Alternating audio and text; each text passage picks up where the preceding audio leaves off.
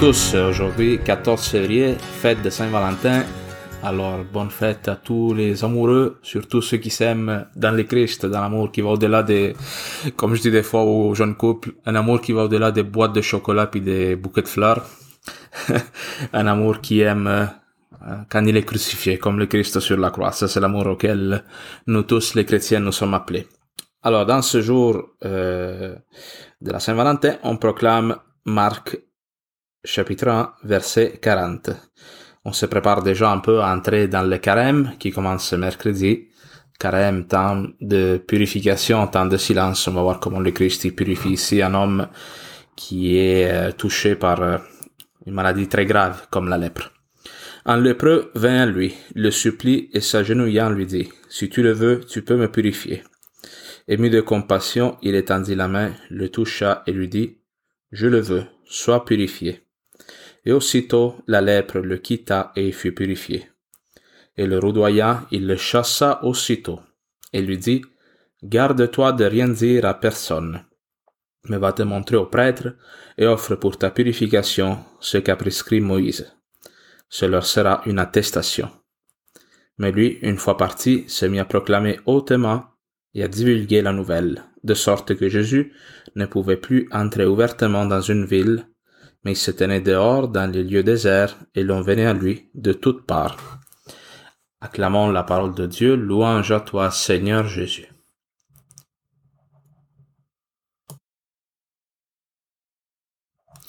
Alors comme vous le voyez, pendant les dimanches du temps ordinaire, on fait comme un retour. Hein. Euh, on ne suit pas une lecture continue de l'évangile de Marc, mais on s'arrête sur des événements plus euh, marquants euh, de la vie de Jésus. De fait, aujourd'hui, on retourne dans le chapitre 1 de Marc.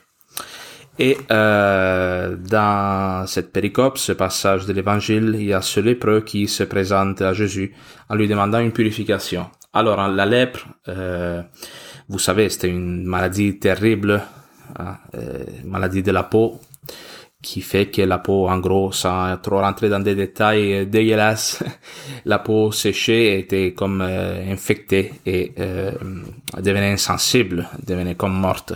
Un lépreux, dans les faits, il habitait encore mort, et qui n'était pas sensible, ne pouvait comme pas être touché, ne ressentait rien lorsqu'il était touché lui-même à cause de, ce manque de sensibilité, justement, il ne peut pas proprement toucher, ressentir le contact.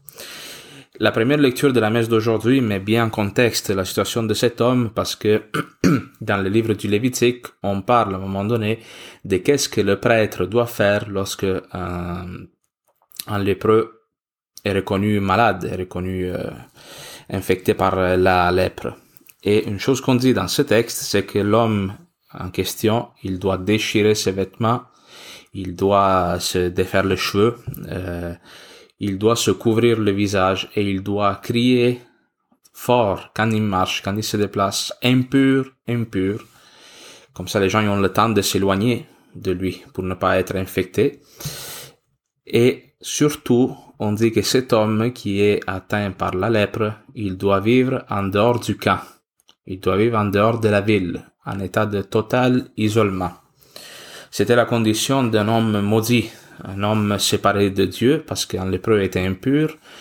Alors, euh, c'est comme une situation sans issue, hein, parce que l'unique manière pour être purifié, c'était de s'adresser à Dieu, mais en même temps, l'état d'impureté, ça empêchait à ces personnes, à ces hommes et femmes qui étaient atteints par la lèpre, de demander à Dieu la guérison. Alors, il était considéré des personnes à éviter, autant d'un point de vue médical, mais aussi d'un point de vue moral, parce que le peuple d'Israël, il regardait cette maladie qui était horrible, et il interprétait cela comme étant une punition que Dieu donnait à ces personnes pour un possible péché grave on se disait si ces gens sont si euh, durement éprouvés par cette maladie, c'est sûrement qu'ils ont commis un acte terrible, des péchés graves, qui sont en train de payer. Alors on les considérait comme des, personnes non recommandables aussi d'un point de vue moral.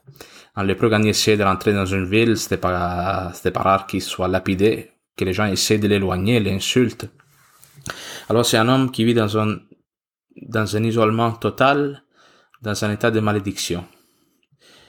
Jésus-Christ, lui, il va inverser la tendance. On voit déjà comment les catégories de pur et impur, hein. Jésus-Christ, déjà à partir du chapitre 1, il commence à les mettre un petit peu de côté, si vous voulez. Et euh, il se laisse approcher par cet homme et il va le toucher. C'est beau de voir l'humilité de cet homme qui dit, si tu le veux, tu peux me purifier. Alors par cette demande, cet homme, il montre son humilité, il reconnaît que Jésus-Christ ne lui doit rien. Cette même humilité qu'on a vue dans la syrophénicienne il y a quelques jours. Hein. L'humilité qui a ce pouvoir de toucher, je dirais, le cœur de Dieu hein, et de nous obtenir le miracle. Quand nous prions, hein, reconnaître que le Christ ne nous doit rien, que tout ce qui nous est accordé est pure grâce, ça fonctionne. Pourquoi? Parce que c'est déjà le début d'une guérison de notre orgueil. Alors ça, c'est la première chose. Mais aussi, cet homme, il reconnaît qu'il s'adresse à Dieu lui-même. Parce que qui pouvait purifier la lèpre? Une maladie euh, aussi terrible, aussi sans issue. Il aurait pu dire, comme le remarque Saint Jean Chrysostome, il aurait pu dire, demande à Dieu qui me purifie de la lèpre. Mais il s'adresse à Jésus-Christ en reconnaissant en lui ce pouvoir de recréer l'humain, de recréer l'homme et la femme que Dieu euh, seulement il avait en sa possession. Alors Jésus-Christ, euh, il le touche et fait le miracle. On dit que Jésus-Christ, il étendit la main. Ça, c'est un signe qui met en évidence le fait qu'une puissance divine est déployée. Comme Moïse, non, quand il ouvre la mer rouge, on dit qu'il étend la main et dans beaucoup d'autres miracles, ce geste d'étendre la main, c'est comme un canal, je dirais, par lequel la puissance créatrice de Dieu se déploie. Alors Jésus dit, je le veux, soit purifié. Et après, il y a cette deuxième partie du texte qui peut nous questionner un petit peu. La traduction liturgique qui va un peu adoucir la réaction du Christ après le miracle. On va dire que Jésus-Christ renvoie cet homme. Mais dans la euh, traduction de la Bible de Jérusalem, on dit que Jésus va comme se fâcher un petit peu. Et le rudoyant, il le chassa aussitôt et lui dit garde-toi de rien dire à personne, mais va te montrer au prêtre et offre pour ta purification ce qu'a prescrit Moïse. Ce leur sera une attestation. Alors pourquoi Jésus chasse cet homme? Pourquoi il le renvoie? Parce que cet homme, il a été euh, guéri de sa maladie, mais Jésus-Christ lui dit que son processus de, euh, de salut, d'arriver à être sauvé, d'être guéri aussi spirituellement, passe par le contact avec les prêtres, par le contact avec euh, la communauté du peuple d'Israël. Hein. Cet homme, il a commencé un parcours de guérison qui commence par le miracle de Jésus, mais qui va continuer toute sa vie. Alors Jésus met en garde cet homme contre la tentation d'avoir une vision un peu sensationnaliste du salut. Hein, de se dire, ah, Jésus m'a touché, j'ai vécu une expérience très forte, là c'est réglé. Je peux retourner dans le monde, retourner dans ma vie, parler. Hein. Ce n'est pas comme ça. Moi, j'ai connu des personnes non, qui ont eu un peu cette vision-là de la foi. Ils sont venus à des rencontres de catéchèses, à des célébrations peut-être eucharistiques, qui ont vécu une expérience très forte. Ils se sont sentis touchés vraiment, véritablement, par la présence de Dieu, par l'action de l'Esprit Saint. Mais à un moment donné, euh, cette expérience forte peut créer en nous comme une, euh, idée qui s'est réglée, que ça va, qu'on ne doit plus rien faire, que le Seigneur a, réglé notre situation, donc on peut retourner à notre vie de tous les jours, ou même en témoigner comme si on avait déjà tout ce qu'il nous fallait pour témoigner de notre foi. Alors ce texte, il nous dit à nous tous que la guérison profonde du cœur de l'homme qui est un cœur malade, c'est un processus lent qui demande du temps qui demande aussi de l'intériorité. Si vous allez lire dans le Lévitique au chapitre 14, le processus de purification dans l'épreuve, il durait au moins huit jours. Cet homme, il devait aller voir le prêtre plusieurs fois, se présenter au temple. Hein. Alors, ça demandait un processus d'intériorisation de la parole reçue, de acceptation du fait d'être dans une démarche de purification, et aussi un rapport avec la communauté chrétienne qui était incarnée bon par le prêtre mais aussi par toutes les personnes qui étaient dans le temple et qui assistaient non au, au rite de purification alors cela je dis je dis cela parce que nous tous euh, la foi ça s'apprend la foi on la reçoit non pas d'une manière instantanée. Ça, c'est, ça peut arriver, mais c'est très rare dans l'histoire de l'Église que quelqu'un soit touché par euh, hein, une action de l'Esprit Saint et que d'un coup, il se convertisse totalement, toute sa vie change. Nous avons besoin d'avoir des parcours de redécouverte de la foi progressifs qui se font par étapes où on obéit aussi à une parole qui nous est donnée. Quel est le problème de cet homme? C'est qu'il pense, ultimement, qu'il peut se sauver tout seul. Il a demandé les miracles à Jésus, il a fait ce geste d'humilité, mais après, il pense que, ok, maintenant je suis guéri, donc je peux reprendre possession de ma vie, je peux, je vais me sauver par moi-même, ultimement. Non? Tandis que pour lui, le salut, ça aurait été d'obéir à la parole qui lui a été donnée par Jésus-Christ, d'accepter que sa guérison n'est pas complètement finie, que ça va prendre plus de temps. Alors nous aussi, hein, on doit, on doit rester humble. Le danger pour un chrétien, paradoxalement, c'est de se considérer guéri une fois pour toutes.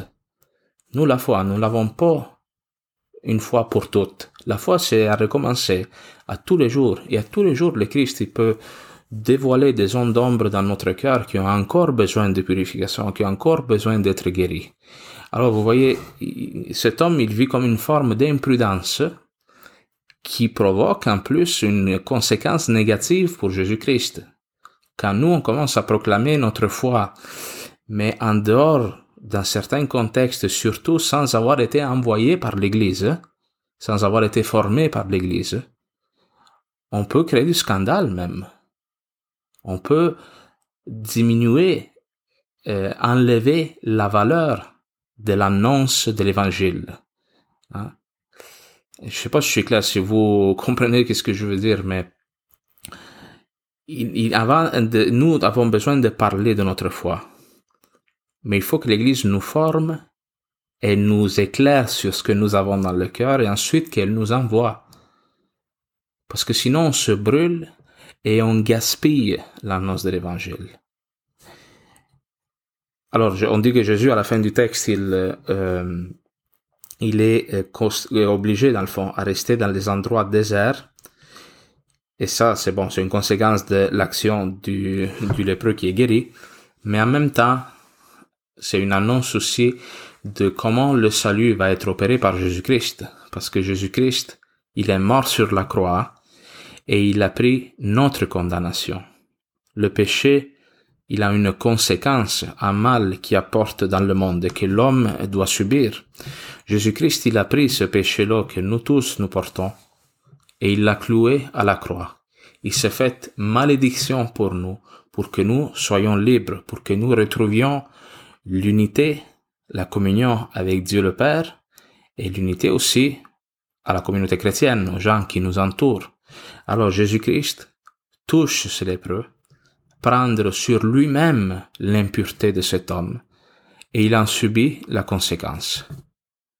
Avant, c'était ce lépreux qui pouvait pas entrer dans la ville, qui devait vivre à l'écart. Maintenant, c'est Jésus qui prend sur lui la malédiction de cet homme. Ça, c'est ce que le Christ fait avec chacun de nous. Alors, quand nous reconnaissons que nous sommes malades, que nous sommes, comme cet homme, insensibles aux souffrances du monde, insensibles à la parole de Dieu, qu'est-ce que nous devons faire? Faire cette prière. Dire Jésus-Christ, Seigneur, si tu le veux, tu peux me purifier. Prends pitié de moi et ensuite ne pas tomber dans l'imprudence de cet homme, mais considérer que le Christ y a déjà institué des lieux de guérison, qui sont la communauté chrétienne. Alors, rapprochons-nous de l'Église, cherchons-le, cherchons des lieux à l'intérieur de l'Église où il y a une véritable formation à la vie chrétienne qui est faite. Ce n'est pas suffisant de faire une petite messe par semaine, le chapelet à la maison, mais il est nécessaire d'avoir un parcours qui par étapes nous introduit à une plus grande, grande connaissance des mystères de la vie chrétienne, à une plus grande connaissance aussi de notre cœur. Amen.